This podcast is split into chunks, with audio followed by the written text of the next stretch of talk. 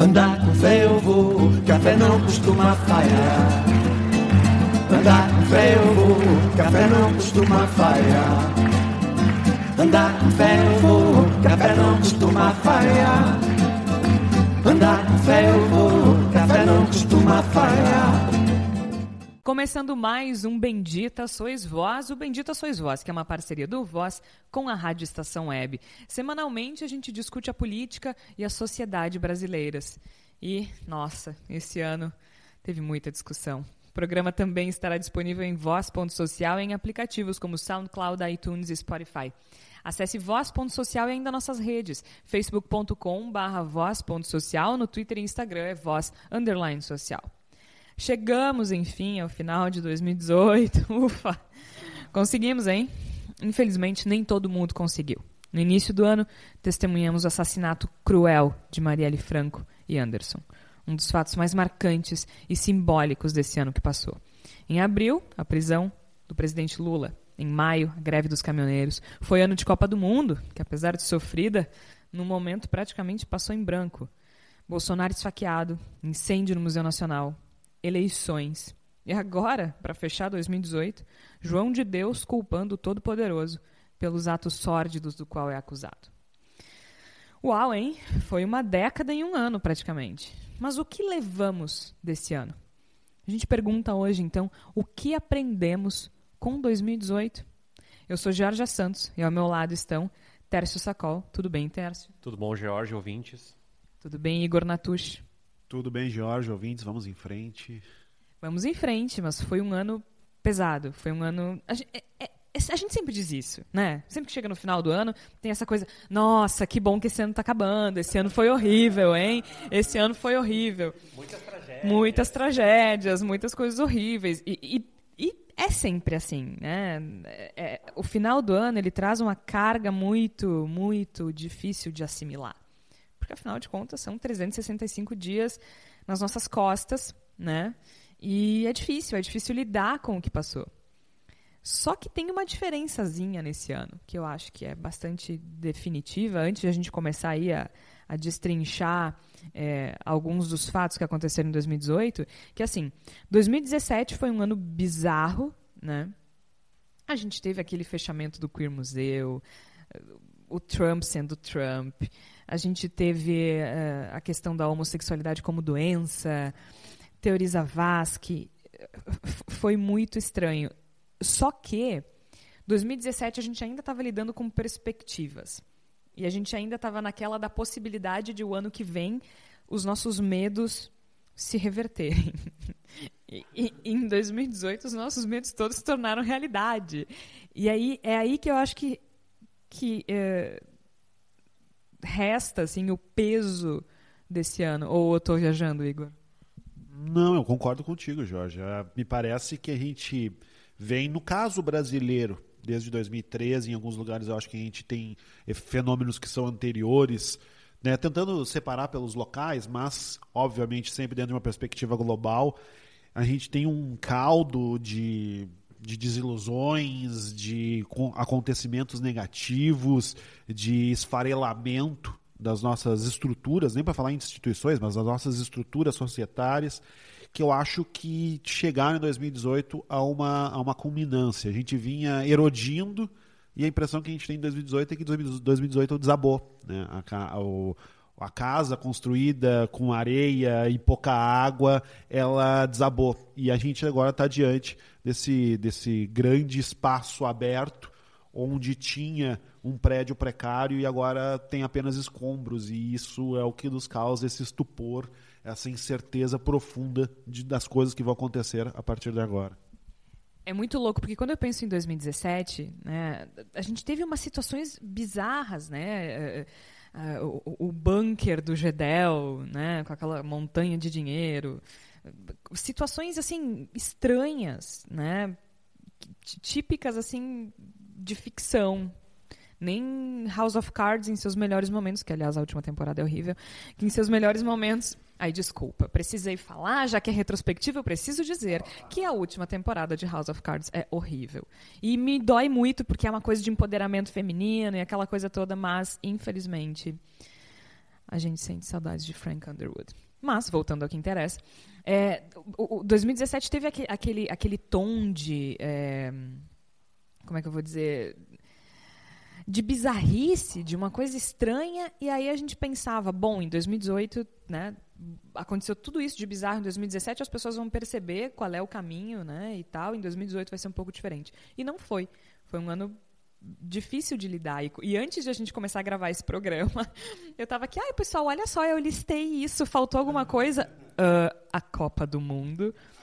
E, cara, eu acompanho futebol, eu gosto de futebol, eu surtei durante a Copa e eu simplesmente esqueci que foi esse ano, eu esqueci que foi 2018. Eu não sei, Tércio, tu é um cara pessimista. tu não tem a impressão que esse ano nos atropelou, assim? Não que seja uh, além de conserto, mas eu tenho a impressão que a gente foi atropelado.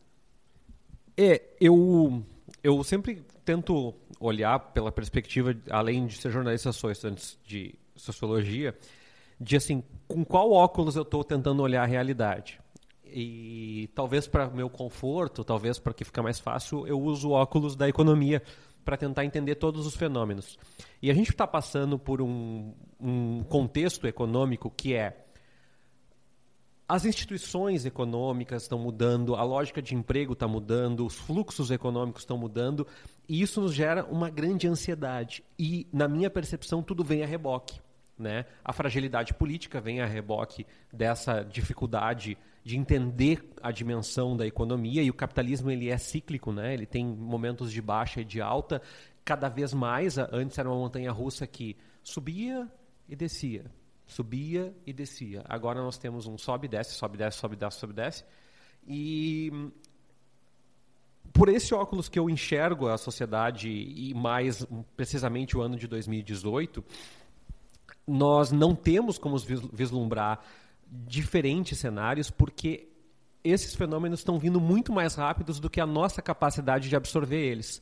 E é por isso que essa sensação de tempo. Tu falou, é, vocês falaram do Teoriza Vasque na abertura e eu não lembrava que isso era de 2018.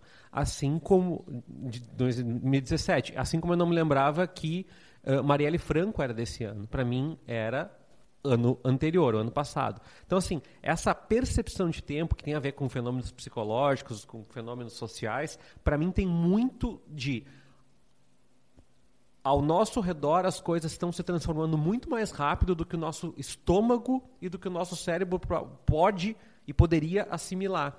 Isso nos dá uma sensação de que nós estamos, Georgia e Igor, sempre atrás.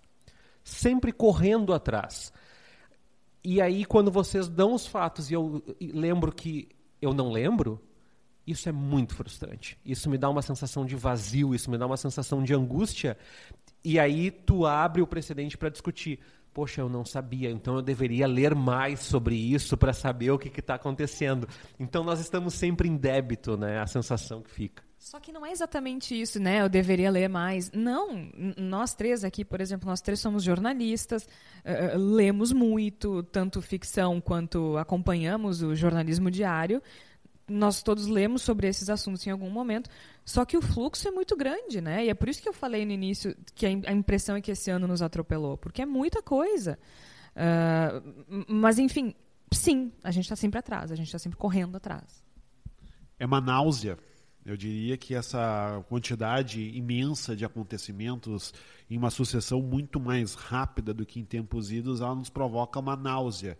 É, fazendo uma, uma analogia talvez meio grosseira, é como se a gente pegasse uma, um punhado de bala de iogurte e colocasse tudo na boca ao mesmo tempo.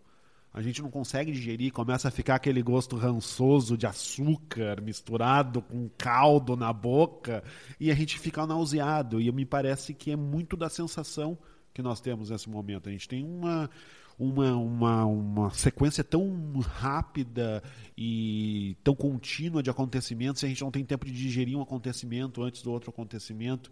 O, é, ele não tem, inclusive os próprios acontecimentos, eles não estão tendo oportunidade de, de causar consequências históricas num, num, num período que a gente possa compreender. Tanto o, o, a gente, pegando o exemplo do Teoriza Vasca, que foi no, no ano de 2017, no começo do ano de 2017, a gente ainda não, não conseguiu compreender o efeito histórico daquele, daquele evento, porque a gente não conseguiu nem chegar a uma conclusão a respeito desse evento. Este ano a gente teve a, a, a terrível, brutal e inacreditável uh, morte, o assassinato da Marielle Franco e do Anderson, que vai completar daqui a pouco, completa um ano esse crime horroroso e pelo menos no momento que a gente está gravando não tem esclarecimento convincente ainda do que aconteceu. E ele não só parece distante no tempo, como ele parece amortecido pelos demais acontecimentos. A gente teve um evento que, uma não, circunstância normal é um troço até meio ridículo dizer, porque nunca houve que circunstância normal na humanidade. Né? Isso aí é, uma, é um pouco uma projeção que a gente faz do passado, porque no passado era mais lento. Não, no passado tinha outros problemas, tinha outras, outros formatos e nós tínhamos outras relações com os acontecimentos e os acontecimentos chegavam para nós em um outro ritmo, em uma outra circunstância. Mas o, a, a sequência de eventos é tão ampla que se amorteceu de certo modo, para boa parte da, da, das pessoas, certamente não para quem é mais próximo da Marielle, das lutas da Marielle, para quem a tinha como exemplo, isso certamente não se aplica, mas para quem não tem uma proximidade tão grande com a figura da Marielle e com as lutas que ela fazia, fica amortecido. Parece que os outros eventos vão amortecendo o impacto e a gente a, gente fica num, num, estupor mesmo diante de todos os, os, acontecimentos. Sabe a impressão que eu tenho, assim, antes, é, conforme a gente começou a gravar, eu servi o café e eu esperei um pouquinho para tomar. E quando eu fui tomar, o café estava frio. E eu fiz uma careta. É, é uma analogia, assim, que me serve quando eu penso nos fatos, assim, as coisas acontecem e antes que a gente consiga uh, parar para tentar entender, passou e já aconteceu outra, né? Então eu servi aquele café e eu pisquei, o ar condicionado tá ligado, pum, ele esfriou, eu já não posso beber, passou, deu, eu não, eu não posso mais. E, e eu acho que isso está acontecendo um pouco com esse fluxo intenso de informações. E aí a gente vai começar esse exercício de retrospectiva. É... Gente, o incêndio do Museu Nacional foi só há três meses. Vocês não têm a impressão que faz um ano que isso aconteceu? Tu, tu não tem essa impressão? Eu tenho a impressão que faz muito mais do que três meses, que faz uh, nove, onze meses, um ano, dois anos. É um, é, e é isso, é curioso, Jorge, porque é, ele parece distante. Eu não sei dizer o quão distante ele parece, mas ele parece distante. As coisas elas, elas são ou elas são imediatas ou elas estão longe no, na, na linha do tempo. E o caso do, do incêndio no Museu Nacional, ele para mim, embora talvez não seja, eu não gosto de colocar em termos de importância os eventos mais importantes, não não não penso nesse sentido, mas ele me parece ser um dos mais mais simbólicos, um dos que mais se presta à crônica, à análise, à discussão de, de relações dentro da nossa sociedade. Ele me parece muito simbólico porque é a nossa nossa história incendiando e o, e o presidente eleito e agora prestes a tomar posse do país, dizendo já incendiou, o que vocês querem que eu faça? Um desprezo completo, absoluto por, tu, por tudo que se refere ao de onde viemos. É, uma, é um raciocínio que é apenas o para onde estamos indo e que também não sabe para onde nós estamos indo também, é apenas o ir, é apenas o avançar me parece de um simbolismo muito profundo e é um evento que, como eu disse, como, como a Jorge colocou, aconteceu há três meses, mas parece que faz muito tempo, eu nem sei dizer quanto tempo faz. E é tão bizarro que eu nem. O Bolsonaro falou tanta merda esse ano que eu nem lembrava que ele tinha falado isso também. Mas assim, só vamos, vamos tentar então, já que é muito difícil a gente fazer. Uh, eleger, né, o que é mais ou menos importante, até porque houve coisas bastante graves Vamos tentar numa ordem cronológica. Em fevereiro de 2018 aconteceu a intervenção militar no Rio de Janeiro. Né? Ah, mas está lá no Rio de Janeiro, nós aqui gravando em Porto Alegre, mas é muito simbólico, porque foi uma espécie de edificação de um medo que estava pairando pela cabeça das pessoas, porque discutindo uma retomada da ditadura militar, né, uma ode à ditadura militar, aos generais, aquela coisa toda, e aí a solução é uma intervenção federal.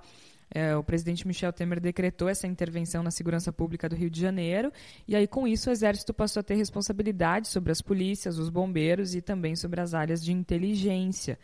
uh, do Estado. O interventor foi o general Walter Braga Neto, comandante militar do leste, e assim, na prática ele substitui né, o governador na área da segurança, que sendo pesão, eh, né, não sei se isso é necessariamente um problema. Mas assim, no final das contas, dez meses depois, a gente tem um saldo. O número de pessoas mortas pela polícia aumentou 40% durante essa intervenção. Foram mil, 1.151 casos, isso contabilizados. Né? Uh, os tiroteios no Rio de Janeiro aumentaram em 60%. Esse é um levantamento que foi feito pelo Observatório da Intervenção. E só para se ter uma ideia, em 2017 de fevereiro a novembro tinham registrado 4.695 trocas de tiro. Nesse ano foram 7.457. Então, assim, o ano começou já com essa intervenção militar tão simbólica, né, nos atropelando. E ele traz um marco, não digo um marco inicial, mas um marco simbólico importante de uma das narrativas que se consolidaram no decorrer do ano 2018 a de que nós podemos buscar solução para os problemas do Brasil nos militares. De que os nossos problemas, as nossas dificuldades, elas podem ser resolvidas a partir da autoridade, da respeitabilidade, de todas essas características que se aplicam ao, aos militares. Né? Aqui tem tudo a ver com a, com a relativização crescente da ditadura que nós tivemos no país, que tem a ver com o fato de nós agora nós temos um vice-presidente que é um militar, temos vários militares no governo, temos elegido, eleito pessoas que são parte também, que tiveram envolvimento militar, mas é curioso porque esse, esse evento, o rescaldo desse evento, as consequências dessa intervenção no Rio de Janeiro também trazem o questionamento dessa narrativa, porque os efe... a, a solução que seria a partir da presença dos militares, ela simplesmente não existe, pelo contrário, há um exacerbamento do problema. E para mim tem muito a ver com o, o, o, Brasil tem uma dificuldade crônica de fechar histórias, né? Uh, então a gente encerrou a crise do governo Dilma sem entender muito bem quais são as causas da crise. A gente passou por um período militar sem entender muito bem quais foram as dimensões econômicas do período militar e as dimensões sociais, eu nem preciso falar delas. A gente passa por um problema de violência sem refletir as causas do problema de violência. E aí, quando tu não entende nada, tu busca né, o Capitão América, porque tu, tu quer uma solução simples né? Tu tá em Gotham City, tem que resolver todos os crimes, a poluição, eh, os homicídios, o Batman. Então a gente procura um Batman, a gente procura um herói, a gente procura eh, solidificar todas as nossas expectativas que não são muitas vezes passíveis de resolução em uma personificação. E para mim tem muito a ver tanto o caso da Marielle quanto o caso da intervenção militar, que estão diretamente associadas, vamos, vamos deixar bem claro, é, a questão da segurança pública é um mal não resolvido. Nós continuamos tratando da consequência e não da causa. Então fala assim, ah, mas é urgente. Sim, mas de novo, o Brasil não está fechando feridas. Então, quando essas feridas se abrem, se abrem com uma dimensão muito maior, se tornam não feridas, se tornam doenças. São doenças que se tornam crônicas. E a gente vai lá e toma uma aspirina e diz assim: olha, mas o médico falou que agora tem que aumentar em 10 vezes a dose de aspirina. Está muito claro que a aspirina não está funcionando, né? E a gente continua apostando em aspirina. É tipo quando tu tem uma infiltração e aí a tua solução é pintar a parede. Né? Tu não procura onde é que está o vazamento, tu não procura onde está o problema. Tu pinta a parede. Até que fique aparente de novo. Tu vai lá e pinta de novo. E a, a, o Tércio falou da crise do governo Dilma, eu me lembrei de um detalhe. Eu estou terminando a minha tese de doutorado em ciências sociais e eu faço uma, uma análise da cobertura midiática dos protestos que aconteceram entre 2015 e 2016, sob uma pers perspectiva teórica da ciência política que se chama de confronto político. E o, método que eu utilizo é análise de evento de protesto. E a gente faz uma coisa que é, é traçar uma espécie de linha do tempo, né? que é entender justamente a relação do protesto com o contexto político, porque as coisas não estão isoladas, né? Uh, o, o, protesto ele acontece quando tu não tem mais outra forma de reivindicar, então tu faz um protesto. E isso, estou falando a grosso modo, obviamente, né? E aí quando eu comecei a traçar isso, né, a gente começa a tentar identificar a crise do governo Dilma, porque aí a gente volta para onde? A gente volta lá para 2013. Sim, gente, 2013, cinco anos atrás. Cinco anos atrás. Porque aí, eh, a gente fazendo essa análise dos, dos ciclos de protesto, porque eu analiso 15 e 16, mas eles são uma consequência direta de 13, né? E é engraçado porque os teóricos todos batem muita cabeça nisso, porque afinal de contas tu tem ali um governo que ainda está bem, né? 2013 não tem crise política. Né? O governo Dilma está bem, é, o Brasil com uma economia relativamente sólida, crescendo. É, dá alguns sinais de desgaste, mas não para se ter um protesto do tamanho que teve, né? Então a gente tem alguns teóricos assim que a gente fica tentando entender essa crise, só que ela tem, a verdade é que ela tem muitas camadas. Então a gente está aqui cinco anos depois, a gente desistiu de entender aquela crise. A gente está tentando entender a de agora. E é exatamente isso que o Tércio falou, assim. Agora é, é antes. A crise econômica, é, é ela é sempre cíclica, né? Então, a gente discute Estados Unidos, olha, o subprime, bolha imobiliária. E aí já tem gente falando assim, olha, a bolha imobiliária vai se refletir mais adiante. Tem gente prevendo crise na Ásia. Ah, uma nova crise. Não é nova. Por que, que a gente gosta de colocar roupas novas nas pessoas e dizer, olha, essa pessoa é nova pessoa? Não, é uma pessoa velha com uma roupa nova. E eu até eu tenho uma frase que eu usei na minha tese, que eu digo assim: uh, entre 2013 e 2016, a gente tem o registro de três ciclos de protesto o ciclo mosaico, que a gente chama, que é o de 2013, porque ele tem uma configuração múltipla. A gente tem o ciclo patriota, que a gente que é o ciclo de 2015, né, que começa logo depois da eleição, que já que pede o impeachment da Dilma, e o ciclo do impeachment, né, que aí tem, tem dois tipos de protesto diferentes, que é o pró e o contra. E eu lembro de escrever isso. Entre 2013 e 2016, nós temos três ciclos de protesto, mas a crise é uma só. É a mesma, e é a mesma de agora. Tanto que uh, uma coisa que eu escrevo no meu trabalho é assim: é, é, engraçado quando o Bolsonaro fala. Depois a gente vai falar do Bolsonaro, afinal de contas é um dos eventos mais simbólicos. Quando o Bolsonaro fala que vai acabar com todo o ativismo, é paradoxal porque ele é fruto desse ativismo. É que a gente né, tem, tem esse imaginário de que ativismo é só coisa de esquerda. Não. Mas o que, que eu quero dizer com isso? Está tudo interligado. A crise é a mesma desde 2013 e, e, e, as coisas estão associadas. E se a gente falou na intervenção militar, a morte da Marielle Franco também está associada a essa intervenção. Né? A, a, é, ocorre em março desse ano, no dia 14 de março.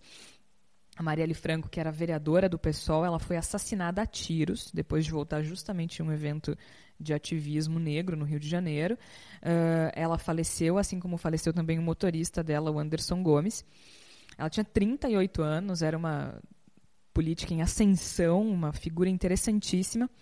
E nós estamos em dezembro, a autoria do crime ainda está sendo investigada. Né? A gente ainda precisa perguntar quem é que matou Marielle Anderson. No dia 23 de novembro, o Raul, Raul Jungmann uh, declarou ter certeza do envolvimento de pessoas poderosas na morte da, da vereadora. Gente, pelo amor de Deus, e aí acho que a gente está terminando o ano e a gente não tem como fazer essa retrospectiva sem perguntar quem matou Marielle Anderson. E essa das nossas não soluções, das várias não soluções que surgem do ano de 2018, um ano que, que vai acabar muito depois do fim do seu calendário, essa é uma das mais dolorosas, das mais graves, é, ela é uma das, das, das, não, das inconclusões centrais, porque um crime terrível como esse, na, eu diria que uma, uma democracia sadia seria intolerável que a gente chegasse tão longe sem saber o que tinha acontecido para que esse evento terrível tivesse acontecido. E não só nós não temos essa resposta, como muitas pessoas consideram que é desnecessária essa resposta. Muitas pessoas consideram que a busca dessa resposta é um mimimi, é uma choradeira, que muita gente odeia a vítima e nem sabe porque odeia a vítima. Não tem, não, né? Se a gente parar e perguntar para as pessoas que durante a, a, diplomação vaiavam a diplomação dos deputados em, estaduais e federais que mostravam a faixa de Maniele presente, eram brutalmente, em alguns casos, vaiados, vaiados de uma maneira uh, grotesca. E se a gente for parar e sentar do lado das pessoas que fizeram essa, essa, essas manifestações horrorosas, eu tenho uma absoluta certeza que elas não vão saber sequer dizer exatamente por que, que estão fazendo isso. Elas não sabem por que odeiam a Marielle. A Marielle não deu nenhum motivo para ser detestada, a não ser os, uh, os, as ideias preconcebidas que algumas pessoas têm, não só sobre ela, mas como todo o movimento no qual ela se insere. Pessoas que odeiam direitos humanos não sabem o que odeiam direitos humanos. Exatamente. O caso da, da procuradora que saiu espalhando uh, mentiras absurdas a respeito de Marielle Franco e que são pessoas que odeiam direitos humanos, não sabem que odeiam direitos humanos, são pessoas que odeiam a esquerda, não sabem que odeiam a esquerda, são pessoas que, que associam toda movimentação de esquerda com uma defesa de um determinado partido e não sabem por que fazem isso, não são capazes de explicar por que fazem isso. Então é, tem uma, uma irracionalidade que leva a essa inconclusão no caso da Marielle, e isso é talvez um dos, do, dos legados de 2018 que se manifestam né, dessa, dessa estrutura que desaba em 2018, mais dolorosos e mais difíceis a gente lidar.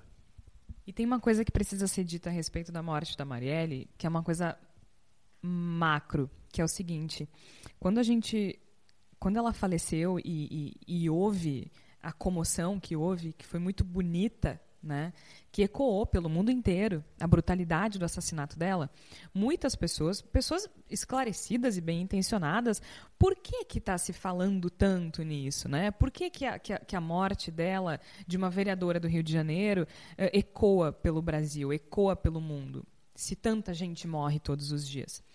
Perfeito, é um questionamento legítimo, eu, eu entendo.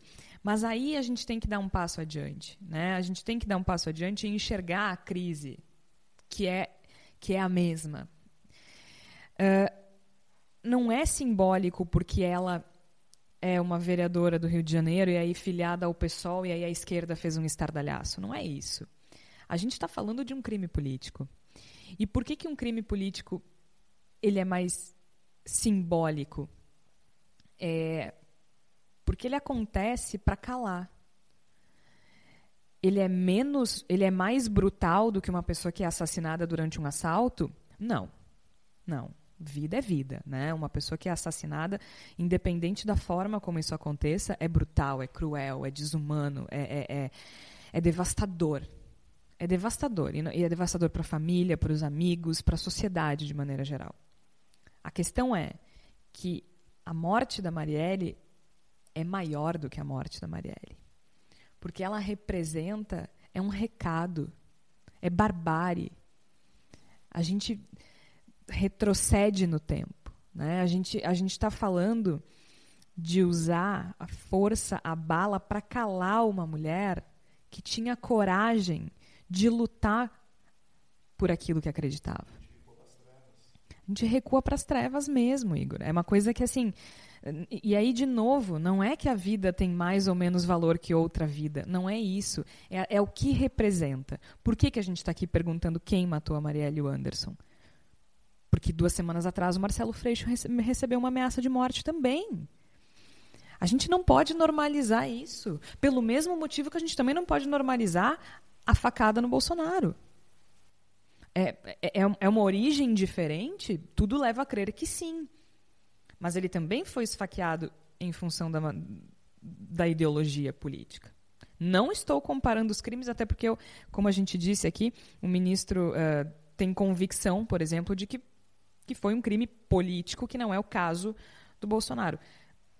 Mas é uma associação que a gente não pode deixar de fazer, porque a gente está falando de força e violência para calar.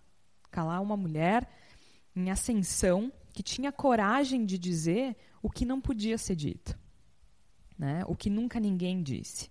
E aí agora a gente está vendo aqui o Marcelo Freixo ameaçado de morte e é uma continuidade, é uma consequência da falta de solução para o assassinato da Marielle, que não pode passar em branco, que não pode ficar assim. Eu acho que talvez seja uma das coisas mais simbólicas de 2018, né? Uma mulher negra casada com outra mulher, forte, corajosa, brilhante, que foi brutalmente calada. Brutalmente calada. Só que é como eu falei, né? O ano nos atropelou. E o que, que aconteceu? Um mês depois do assassinato da Marielle? A prisão de Lula. E aí, de novo, não é questão de, de comparar tamanho, né? de, de comparar importância. A gente está seguindo uma ordem cronológica. E as pessoas ainda atordoadas com tudo aquilo que tinha acontecido com a Marielle e com o Anderson, recebem essa bomba porque foi assim, foi um episódio de cinema, né? Uh, uh, o então juiz Sérgio Moro, hoje ministro, novo presidente, isso é maravilhosa, né? O então juiz Sérgio Moro, em abril, uh, decretou uma ordem de prisão para o ex-presidente Luiz Inácio Lula da Silva. Lula se entregou, mas a seu modo. 48 horas depois, milhares de pessoas foram às ruas contra a prisão do ex-presidente Lula, enquanto ele ficou é, blindado, digamos assim, no Sindicato dos Metalúrgicos uh, em São Bernardo do Campo, do ABC, né, do Sindicato dos Metalúrgicos do ABC. Recebeu aliados, conversou com populares, com amigos, uh, deixou o carro a pé até chegar ao comboio da, da Polícia Federal ele foi condenado a 12 anos e um mês de prisão pelo Tribunal Regional Federal da Quarta Região. O Moro tinha condenado a 9 anos e alguns meses, né? Então o, o TRF4 aumentou a pena pelos crimes de corrupção passiva e lavagem de dinheiro no caso do triplex do Guarujá. Agora, aquela cena foi de cinema. E aí a gente está absorvendo as coisas que, que vem nos atropelando em janeiro, fevereiro e março, e de repente acontece aquela, aquela multidão cercando aquele cara missa, celebridades, artistas e a polícia esperando, cara.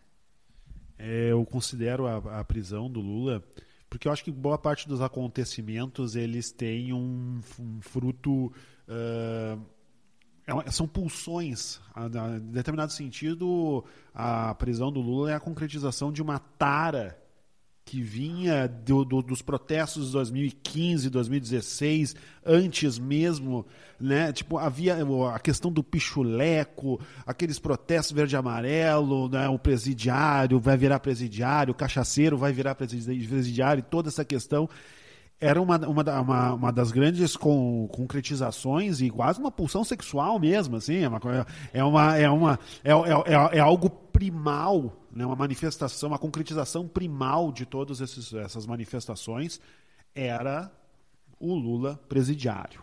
E ele se, isso se concretiza de uma maneira tão, uh, tão importante, tão basilar para esses movimentos, que a gente ainda está tentando compreender, que todas as possibilidades de meses anteriores que se desenharam de uma, de uma possível soltura do Lula, elas paravam o país. O país parava para ver se o Lula ia ser solto ou se ele não ia ser solto. Ainda para, né? Porque a gente teve essa semana agora a decisão do Marco Aurélio no STF e todo mundo parou, porque ele disse que era para soltar os presos em segunda instância. Aí todo mundo para, aí vai o Toffoli e diz: "Não, fica". Aí tudo para de novo. Ele ainda para. E poderia resultar, inclusive poderia, porque seria julgado caso a caso, se criou um cenário que parece que todo mundo ia sair da prisão minutos depois, e não era o caso, mas poderia soltar dezenas de milhares de pessoas, mas uma era importante. Uma única era importante. O preso barbudo que tinha sido presidente do país. Era essa a única questão importante envolvendo o, é uma decisão do, do Marco Aurélio Melo, que obviamente tem todos os elementos questionáveis, não dá para também chegar e dizer que não houve uma, um cenário político em torno dela, evidentemente houve. Uma bolha, né? Exatamente, as pessoas não vivem numa bolha de qualquer maneira. E antes de seguir nessa discussão, eu queria fazer um parênteses a respeito do agora ministro Sérgio Moro, bastante breve. Uh, eu acho que essa, essa simples comparação que tu fizeste enquanto apresentava, Jorge, pegando o fato de que em abril ele era o julgador de, de, do Lula e ele termina o mês, o ano como ministro, isso vai soar forte, mas isso para mim é uma demonstração da corrupção de, de Sérgio Moro. E quando eu falo corrupção, eu não estou falando do crime punível, da pessoa que pode ser presa. Sérgio Moro corrompeu-se. E isso se concretiza a partir do momento que ele vira o ministro. Ele é uma pessoa corrompida. Muita gente pode discordar, mas eu acho que essa questão é bastante importante a gente botar aqui. É importante principalmente porque a gente precisa pensar o seguinte, e aqui eu não vou defender a inocência do Lula, a respeito quem acredita que seja real. Eu, eu não acho que ele seja inocente, mas eu acho sim. Eu também não. Eu também não acho. É, não, mas eu acho que há um processo corrompido. E isso é muito grave, porque isso afeta a todos. Né? De novo, se a gente normaliza, a gente está falando de normalizar a barbárie, se a gente normaliza esse tipo de procedimento, é, todo mundo corre risco. O sistema judiciário inteiro está em risco quando a gente normaliza isso, porque afinal de contas é um processo bastante frágil e politicamente manchado. A gente não pode esquecer aqui, ah, mas o Moro não, não condenou ele uh, uh, no ar.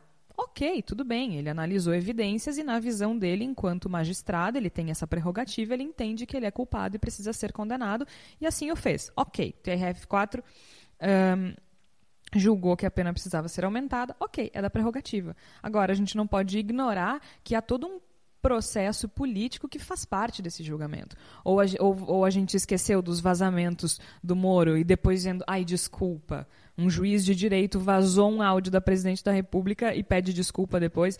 Que isso, sabe? Então, assim, e de novo, a gente está falando de um Lula preso, líder nas pesquisas de intenção de voto. O segundo era o Bolsonaro. Lula fora, Bolsonaro ganhou, Moro ministro de Lula. Pô, a gente não é idiota, pelo amor de Deus, né? E, quando, e mais ainda reforçando as coisas que nós não podemos esquecer, a gente não pode esquecer que o agora ministro Sérgio Moro uh, saiu em desabalada carreira em plenas férias para garantir que o preso Luiz Inácio Lula da Silva não fosse, fosse solto. Isso, isso, o que, que isso nos diz? Que existem presos mais importantes que outros, no qual todo o processo jurídico pode ser jogado para o espaço apenas porque eles não podem ser soltos de hipótese alguma. Isso isso depõe contra todo o judiciário. E não esqueçamos da pressa com que o processo foi conduzido. Só que, é assim, nesse ano maluco também a gente teve. Uh, uh, logo em seguida, né, a prisão do Lula, a gente foi. O país inteiro foi atropelado pela greve dos caminhoneiros. Que também é parte da mesma crise política, né, Tércio? Porque a gente teve uma greve, uma greve de motoristas de caminhão que mudou a rotina do brasileiro no mês de maio. Né? Eles pararam no dia 21 e a paralisação durou 10 dias e paralisou serviços. Né? A gente teve problema de fornecimento de combustível, distribuição de alimentos, insumos. E o que foi muito interessante, porque a categoria conservadora do Brasil abraçou essa paralisação com um entusiasmo que eu nunca vi quando alguém bloqueia a rua em Porto Alegre, por exemplo né? Porque é uma coisa assim, ai, protesta na calçada. Adoro quando falam para protestar na calçada. Dá super certo, gente. Uh, e, e, e, teve uma uh, apropriação política muito forte desse protesto dos caminhoneiros, né? Dessa greve dos caminhoneiros, que queria uma redução nos preços do óleo diesel que subiram mais de 50%, né, Tércio? Algo do tipo. Enfim, acho que foi a, o primeiro momento em que a economia em 2018 foi, foi central, né? E, e também trouxe como elemento para compreensão social a, a, a, gente está sempre buscando, né? Quem é o bem, quem é o mal, quem é o certo, quem é o errado. E a greve dos caminhoneiros, ela nos deixou, e eu vou falar nós como jornalistas, num é, tiroteio, assim, a gente não sabia onde se enfiar. Por que, que eu estou dizendo isso? Porque há caminhoneiros progressistas, há caminhoneiros conservadores, há caminhoneiros que queriam a questão do diesel, há caminhoneiros que queriam é, frete, há que... e aí quando tu ouvia dizer assim, não, a busca é por tal coisa. E aí nós abrimos por uma complexidade desse ano da discussão, que eu acho que recai na discussão do judiciário de antes, de que as nossas compreensões limitadas de mundo, de dizer, o juiz disse isso, portanto, poxa, mas o juiz disse isso e aquele outro disse outra coisa, aquele outro disse outra coisa, e as nossas realidades não são mais permeadas pelo jornalismo declaratório, né, Jorge? Que é aquela coisa de dizer assim, o presidente do sindicato tal diz que tal coisa. Pois é, mas o sindicato tal não representa os 300, 200 mil, 50 mil caminhoneiros parados. O juiz tal entende que o processo tal. Pois é, mas o juiz tal já se desentendeu com o juiz tal. Então, assim, o ano nos mostrou uma realidade complexa que, de novo, nos provoca ansiedade porque nos, nos tira daquele conforto do conto de fadas, de que há um lado e o outro lado, o bem e o mal. O jornalismo a gente adora dizer nos seus comuns assim, você tem que ouvir os dois lados. Os dois lados na greve dos caminhoneiros, eles eram 3.500 lados. Então, se você não ouviu 3.500 lados, você não entendeu a história. E eu acho que a gente não entendeu. A greve dos caminhoneiros foi um fenômeno de ordem econômica, de ordem política, mas também de ordem social. E que nos abre para um precedente de entender que uh, os movimentos, a exemplo de 2013, e aí tu estuda isso com mais propriedade, é, não podem ser entendidos de uma maneira muito simplista e muito padronizada. E eu acho que nós abrimos precedente para fazer uma discussão maior sobre isso agora, a partir do governo Jair Bolsonaro, que a gente vai falar daqui a pouquinho, que é, é não há mais como traduzir a dimensão complexa desse protesto e de novos protestos à luz do que nós entendíamos no passado. Ou seja, a ideia de dizer, ah, é a CUT contra o governo. Olha, a CUT já não tem a mesma expressão que tem há cinco anos, nem de longe. Né? Ah, os ativistas ambientais que querem isso. Olha, existem ativistas ambientais com ações na Bolsa. Então, assim, já não temos mais tão elementos tão simples, superficiais para analisar o cenário. E a greve dos caminhoneiros, para mim, é um índice, né? é uma síntese muito é, eficiente dessa discussão complexa que emerge no Brasil em 2018 e que aparece nessa retrospectiva. E é engraçado porque aí acaba a greve dos caminhoneiros e a gente acha que vai ter uma folguinha porque tem Copa do Mundo, né? E aí a gente vai dizer assim, ufa, agora a gente vai ficar aliviado, né? O Tite, aquela coisa fofa que nós te ama, aquela séria, aquela coisa querida, ai que legal, adoro o Tite, vai dar tudo certo, Neymar joga muita bola e joga mesmo. Marcelo, Parará, bah, que time. A gente né, não tem talvez o melhor time do mundo, mas é um time, é um grupo forte, é um grupo com possibilidade. E a gente vai finalmente respirar um pouquinho, né? Dar um tempo dessa loucura que está esse ano. E aí vem a geração belga, Igor. Eu, é, é, eu acho que tem um acontecimento dos últimos dias que faz com que eu que em termos simbólicos ele tem muito a ver também com toda essa coisa política que a gente está discutindo aqui, que é uma declaração do, do Tite nos últimos dias falando sobre, fazendo uma, uma, uma leitura sobre o que tinha acontecido na Copa do Mundo e no qual ele admite que ele cometeu um erro. Eu cometi um erro, eu acho que eu fiz comerciais demais. Eu acho que eu fiz. Eu apareci muito na televisão e isso acabou prejudicando. Não há problema no, no modo como a seleção brasileira jogou, não há problema no fato de ele ter mantido jogadores lesionados convocados, jogador que ele convocou não convocou. A, grande questão, o ponto de arrependimento do, do Adenor Bach, o Tite, é que ele fez comerciais demais. Eu acho isso curioso dentro do cenário de negação que também é boa parte do problema do país. Ah, mas eu preciso dizer uma coisa, que o Tite, a partir do momento que ele diz que se recusa a encontrar com o Bolsonaro antes da disputa da Copa, que se recusaria, que recusaria o encontro com o Bolsonaro em 2019, que ó, pode perder a Copa que quiser. Pode perder a Copa que quiser. Não, mas é, mas é engraçado, né? Porque quando a gente fala desse ano eh, nos atropelando, quando começou a Copa, tu, tu fica com aquela esperancinha, né? E, cara, nós três aqui, a gente adora futebol, a gente acompanha futebol. Uh, e, e, e, e, a gente tinha aquela aquela sanha, né? Pô, será que agora vai? Afinal de contas, era um bom time. Pô, um dos maiores craques do mundo jogando com a gente. Desde 2002 que a gente não ganha. E a nossa geração estava meio acostumada a ganhar a Copa, né? 94, 2000, 98 foi, foi vice, 2002 foi e aí não rolou, cara, de puta merda, meu. Nem a Copa do Mundo nos dá uma folga. Pelo menos, pelo menos a gente não viu aí nenhum, né, grande grande rival. Tá, foi a França que, né, deu aquele dodó em 98, mas vamos pensar assim, não foi a Argentina, a Alemanha não encostou nos, no, no, nosso penta, né? A gente ainda é soberano, pelo menos no futebol. Mas é complicado. Até porque assim, né, acabou a Copa e aí, cara, não bastasse a geração belga, a gente continuou sendo atropelado. Em setembro a gente teve algumas situações bastante bastante cruéis. E uma delas foi o um incêndio no Museu Nacional, né, Igor? Eu acho que tu falaste muito bem no início do programa do simbolismo. É, porque um, o incêndio destruiu o Museu Nacional na Quinta da Boa Vista, que é um dos principais edifícios do Brasil, um acervo com mais de 20 milhões de peças valiosíssimas. É, um prédio enorme, foi, foi nesse prédio, ele foi fundado em 1818. Ele é um dos mais antigos do Brasil, né? além de ser uma instituição científica de grande importância, é, principalmente é, na área da antropologia, enfim, uma série de coisas. Foi, foi lá foi assinado, se não me engano, a, a, acho que foi a Lei Áurea, né? Ou foi a Independência do Brasil? Bom, vou dar uma olhada aqui só para não ter, não falar besteira. Mas enfim, é muito simbólico, né? Porque a gente olhava para aquelas chamas gigantes consumindo aquele edifício e era a nossa história se transformando em cinzas. E ele é simbólico, esse evento trágico, pelo seu caráter evitável também. Né? A gente não era, não, não se pode, ninguém pode chegar e dizer, nossa, que surpresa, o Museu Nacional pegou fogo.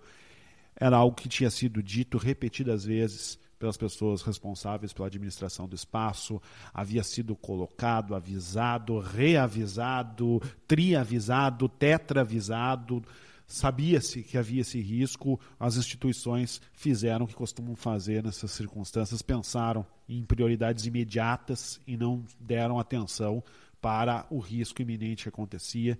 E aí a gente tem a nossa história pegando fogo, a gente tem uma reação, como eu tinha colocado antes, do, de, de esferas que agora serão governamentais, de desprezo pelo, pelo que aconteceu. Não, é, a, é a história sendo destruída de uma maneira que poderia ter sido evitada e de uma forma que parece que não, não faz diferença. E isso se refere muito ao, à nossa indiferença por soluções de problemas, a nossa indiferença por compreender de onde, de onde viemos. A gente não solucionou efetivamente o nosso período de escravidão, a gente não solucionou a nossa questão com os povos originários, a gente não solucionou os nossos problemas políticos que vêm de 200, mais de 200 anos de república, e aí tudo se concretiza nesse incêndio e a nossa resposta ao incêndio, infelizmente, o um indicativo é que nós vamos continuar não resolvendo os problemas, não dando devida atenção a eles. É um evento que, para mim, ele é muito triste e muito simbólico do rumo que a gente está seguindo. Eu diria que é um prenúncio, não é uma retrospectiva falar do, do incêndio, porque é, é um forte indicativo do sucateamento. Eu não gosto da ideia de cultura só associada a, a questões de teatro, arte, música, mas nesse caso o museu ele é um indicativo muito grave do abandono da estrutura de pesquisa, da estrutura de formação intelectual e humana que o Brasil vem passando, não apenas no, no governo Temer, mas também no governo Dilma Rousseff, no, no, no início do último governo Dilma Rousseff, e reflete, além de tudo isso, é, uma outra coisa que é um indicativo. Essa oposição que se gerou entre movimentos de extrema direita e o resto do mundo, de que a ciência, a cultura são desprezíveis.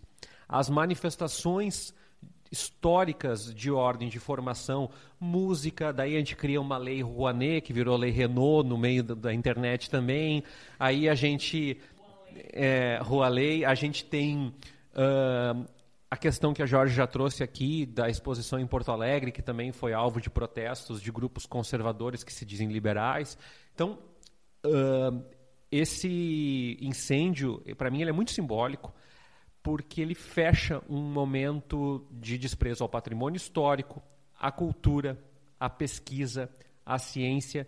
E eu achei muito legal, Jorge, porque a gente não costuma dar vazão a bons trabalhos da mídia tradicional. O Profissão Repórter, que foi feito com pesquisadores depois disso, e que o Caco Barcelos teve é, o mérito de trazer, inclusive, pesquisas que estão sendo feitas em lugares que podem ser os próximos lugares a sofrer o problema que o Museu Nacional sofreu.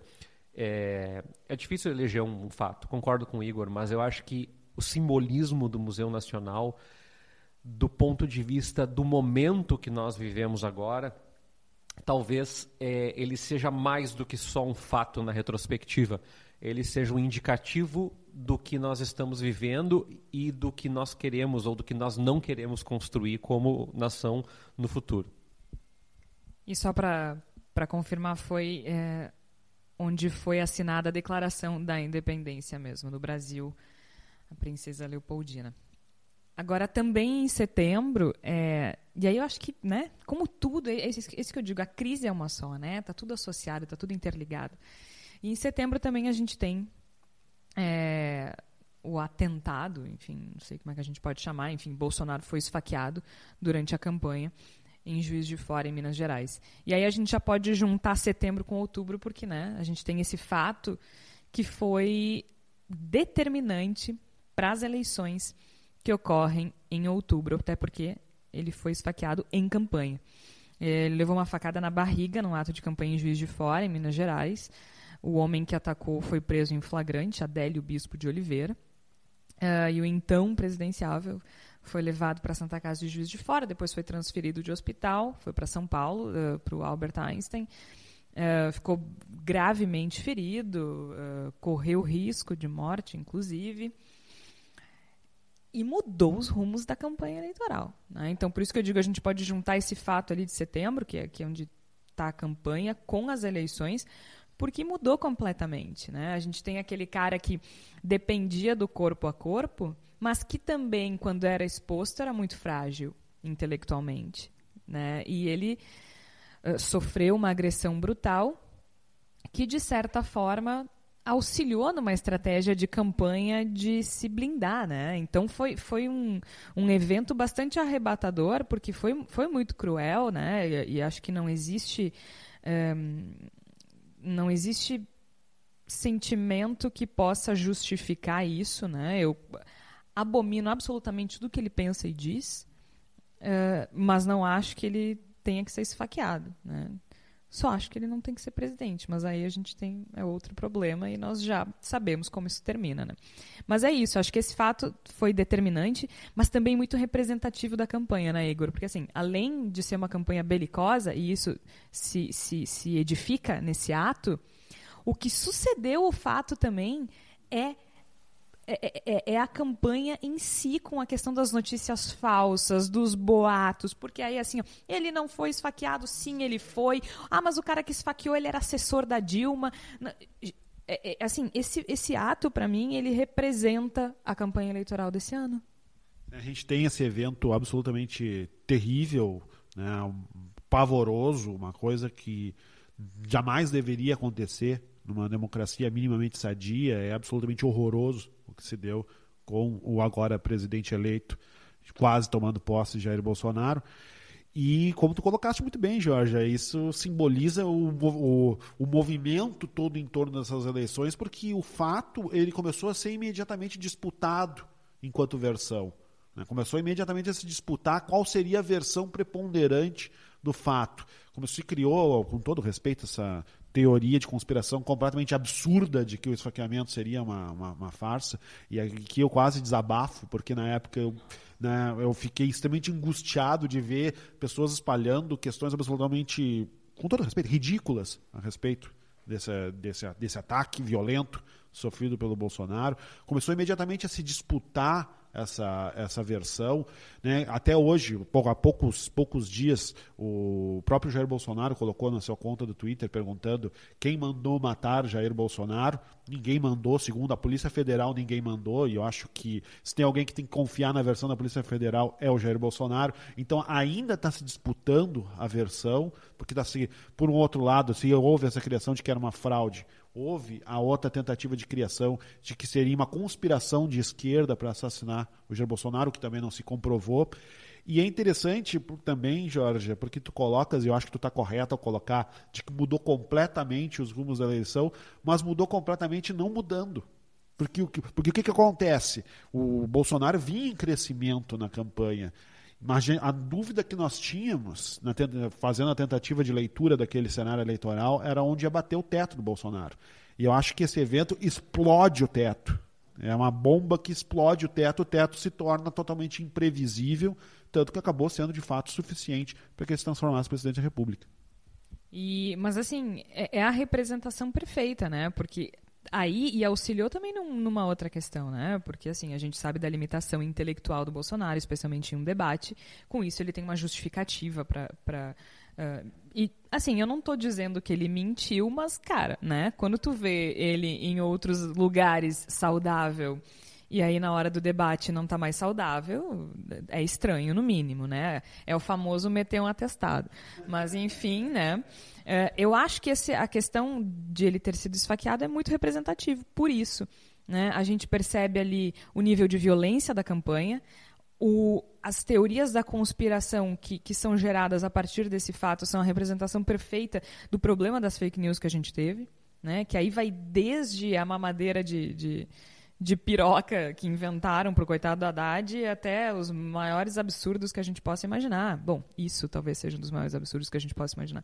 Eu, quer dizer, eu não conseguiria imaginar esse absurdo, mas enfim. É, esse, esse, fato é a representação perfeita. E aí, enfim, né, uh, em outubro nós temos as eleições que vão ao segundo turno. E Jair Bolsonaro, então, do PSL, venceu o segundo turno das eleições e se tornou presidente eleito. Uh, com a maior diferença percentual em relação ao adversário em oito anos. Né? Ele só não alcançou Lula. Mas chegou à presidência conquistando 55,13% dos votos válidos contra 44,87% de Fernando Haddad em uma das campanhas mais uh, tensas e agressivas e mentirosas que a gente já viu. Eu não tenho constrangimento nenhum em usar essa palavra porque era uma campanha mentirosa, simplesmente. E aí é isso, né? E aí começa essa transição, que a gente está ainda tentando entender algumas coisas. Nós discutimos no eh, dois episódios uh, anteriores a montagem do ministério, algumas repercussões que já acontecem, né? A gente antes mesmo de ele assumir, agora já está diplomado, vai assumir na, nos próximos dias, mas antes mesmo já houve repercussões do ponto de vista econômico, social e uma série de coisas em função das escolhas que ele fez para o ministério, mas é, como a gente disse na discussão anterior, é um ministério coerente com o programa de governo. E aí, quando a gente acha que o Bolsonaro uh, vai ocupar uh, os assuntos, vai ocupar nossas mentes e nossas agendas, surgem as denúncias contra o médium João de Deus. E foi algo aterrorizante. Né? O, Conversa com o Bial e o Jornal da Globo trouxeram à tona as primeiras denúncias de abuso sexual contra o João de Deus, João Teixeira de Farias, conhecido como João de Deus. E nesses dez depoimentos exibidos por esses programas, as mulheres disseram que o médium, uh, médium abusou delas durante atendimentos espirituais que ele, que ele oferecia no interior de Goiás. Em nota, obviamente, ele negou as acusações, Uh, mas, assim, após a denúncia, o Ministério Público de Goiás recebeu mais de 500 relatos né, de abusos sexuais supostamente praticados pelo médium João de Deus. Só que aí que vem a questão. Né? Ele negou em nota inicialmente, mas agora a versão que ele dá é outra. Que não poderia ser mais torpe. Que tudo que ele fez foi amando de Deus. Gente, eu já vi fazerem muita coisa em nome de Deus. As pessoas já fizeram as maiores barbaridades em nome de Deus, já mataram em nome de Deus. Mas é a primeira vez que eu ouço alguém dizer que estuprou alguém em nome de Deus. Quão longe a crueldade pode chegar? E aí é, é bizarro a gente olhar para trás e a gente está terminando o ano assim. Terminando o ano assim, com um médium, né, um líder espiritual brasileiro falando isso. Eu, eu confesso que eu fico sem palavras.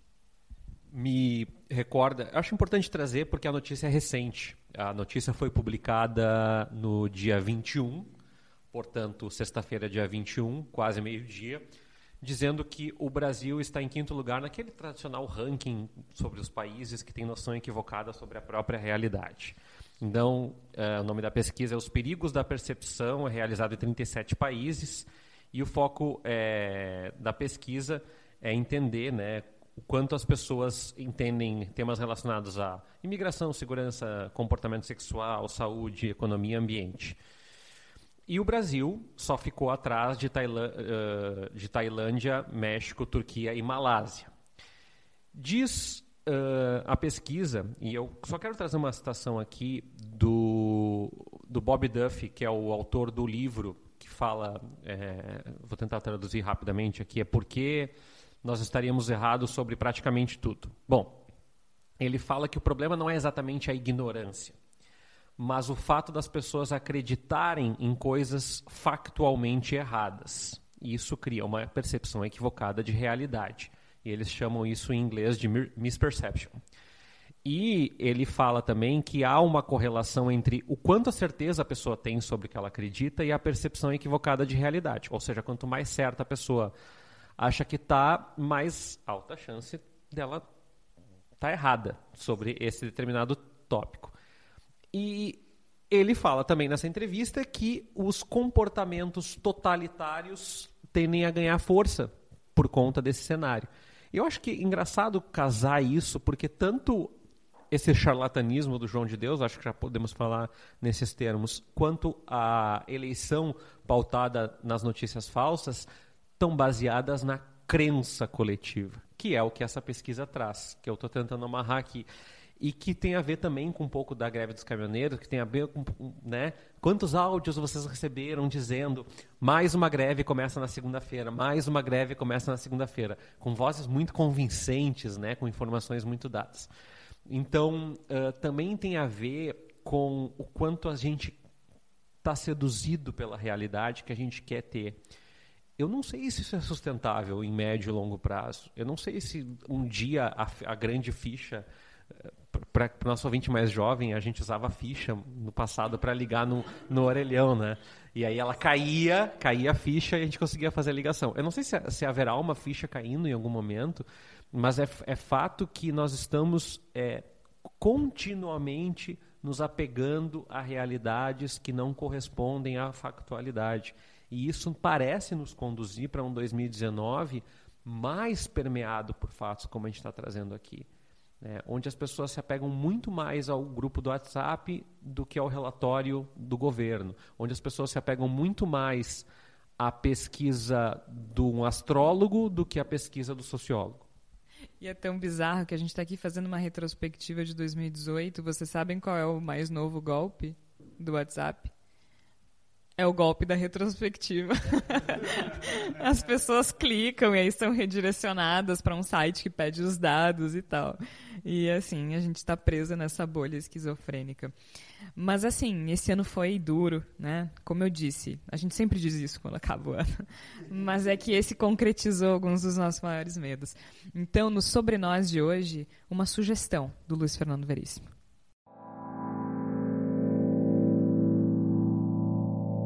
Período do Natal pode ser bom ou ruim.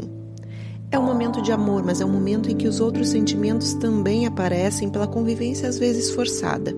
Enquanto alguns sentem saudades da família e contam as horas para o encontro, outros já não suportam o grupo de WhatsApp e os tios bolsominions mandando memes. Com razão, diga-se de passagem. Enquanto alguns aguardam ansiosos pelo amigo secreto da firma, outros preferem ficar de fora, afinal mal conhecem aquele colega da contabilidade. Sobram as histórias e aquela vontade de não aparecer no dia da confraternização. De gerência executiva para todos os funcionários. Como é do conhecimento de todos, esta empresa realiza anualmente o seu Dia da Confraternização, uma oportunidade para colegas de trabalho e seus familiares se reunirem num ambiente de congraçamento, descontração e sadio companheirismo. Como em outras ocasiões, o Dia da Confraternização deste ano teve lugar na sede campestre da fundação que leva o nome do fundador da nossa empresa e saudoso pai do nosso atual diretor-presidente. Infelizmente, nem todos sabem compreender o espírito do evento, como atestam os desagradáveis acontecimentos a que passamos a nos referir. Já no primeiro jogo do torneio de futebol interdepartamental que se realizou pela manhã, recursos humanos versus manutenção e oficinas surgiram os primeiros incidentes. O Dr. Almeida, assessor do nosso departamento jurídico, prontificou-se gentilmente a atuar como juiz. As chacotas dirigidas aos calções largos do Dr. Almeida eram compreensíveis, pois estavam dentro do espírito descontraído da ocasião.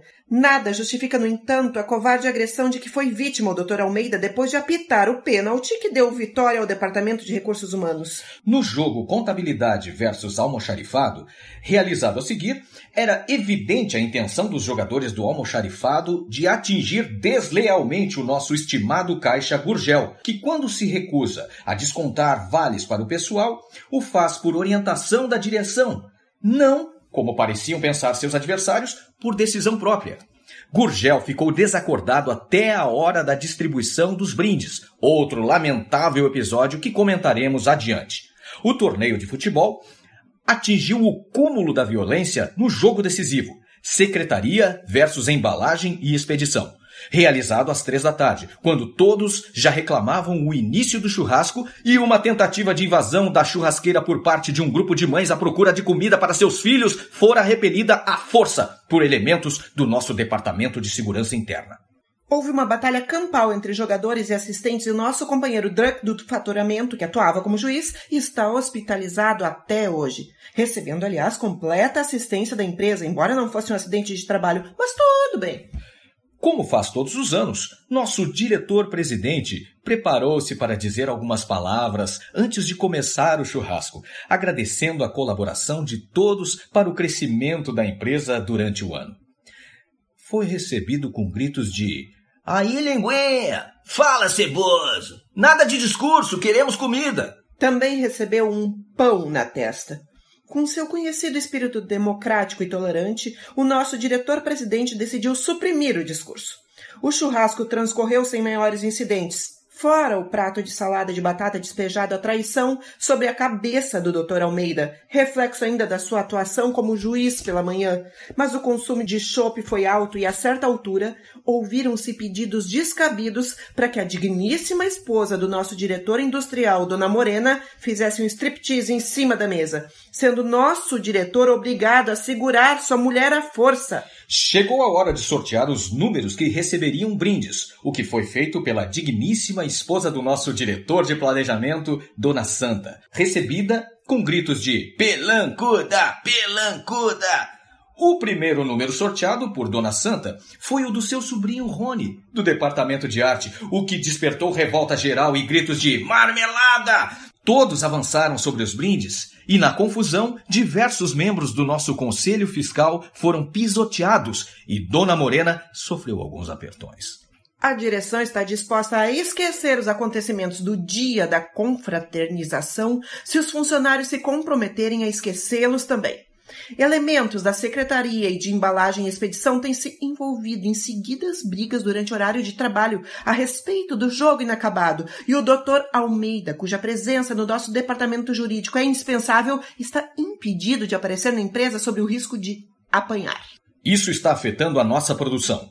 Se as coisas continuarem assim, a direção será obrigada a tomar medidas drásticas, podendo inclusive cancelar o Dia da Confraternização do próximo ano. Ouvimos Dia da Confraternização de Luiz Fernando Veríssimo. O Natal já passou, mas esquecer os eventos desse ano pode ser um bom conselho, afinal de contas. Sobre nós. Direção Raquel Grabowska. Trilha Ângelo Primon. Roteiro e produção Georgia Santos e Raquel Grabowska. Elenco: Ângelo Primon e Raquel Grabowska. É, talvez o Luiz Fernando Veríssimo que traz aí esse texto do Dia da Confraternização esteja certo e é melhor a gente esquecer algumas coisas do ano que passou, mas é também importante que a gente mantenha em mente outras, porque se a gente não tentar compreender algumas das coisas que, que aconteceram nesse ano de 2018, a gente não vai conseguir encontrar solução. É o que eu falei. A gente vê uma infiltração, a gente só pinta a parede. Não, a gente precisa saber onde está o vazamento. Né? A gente não vai conseguir consertar nada. Mas, Igor, muito obrigada e um feliz 2019. Muito obrigado, Jorge. Um feliz 2019 para todos nós. Vamos ter dificuldades, mas eu acho que se a gente tiver sempre em mente que é importante seguir em frente, é importante construir e não apenas criticar e destruir, a gente está num caminho melhor. Feliz 2019 para todos os ouvintes. Tércio Sacol, muito obrigada e um feliz ano novo para ti. Feliz ano novo a todos os nossos ouvintes. Busquem, como diz o Etebilu, informação, sei lá, né? Conhecimento, uh, porque a nossa retrospectiva deu um bom indicativo de que a gente está se apegando a um cenário que não é sustentável, nem em médio nem em longo prazo. Então, somente com informação, com conhecimento, com apuração, a gente vai conseguir remediar parte dos problemas que nós estamos sofrendo agora. Mas é isso. A gente segue na luta, a gente segue em frente, como diz o Igor. E um feliz 2019 a todos vocês e um muito obrigada por nos acompanharem ao longo desses episódios e a gente vai continuar em 2019. Até lá! Andar com fé eu vou, café não costuma falhar. Andar com fé eu vou, café não costuma falhar. Andar com fé eu vou, café não costuma falhar. Andar com fé eu vou, café não costuma falhar.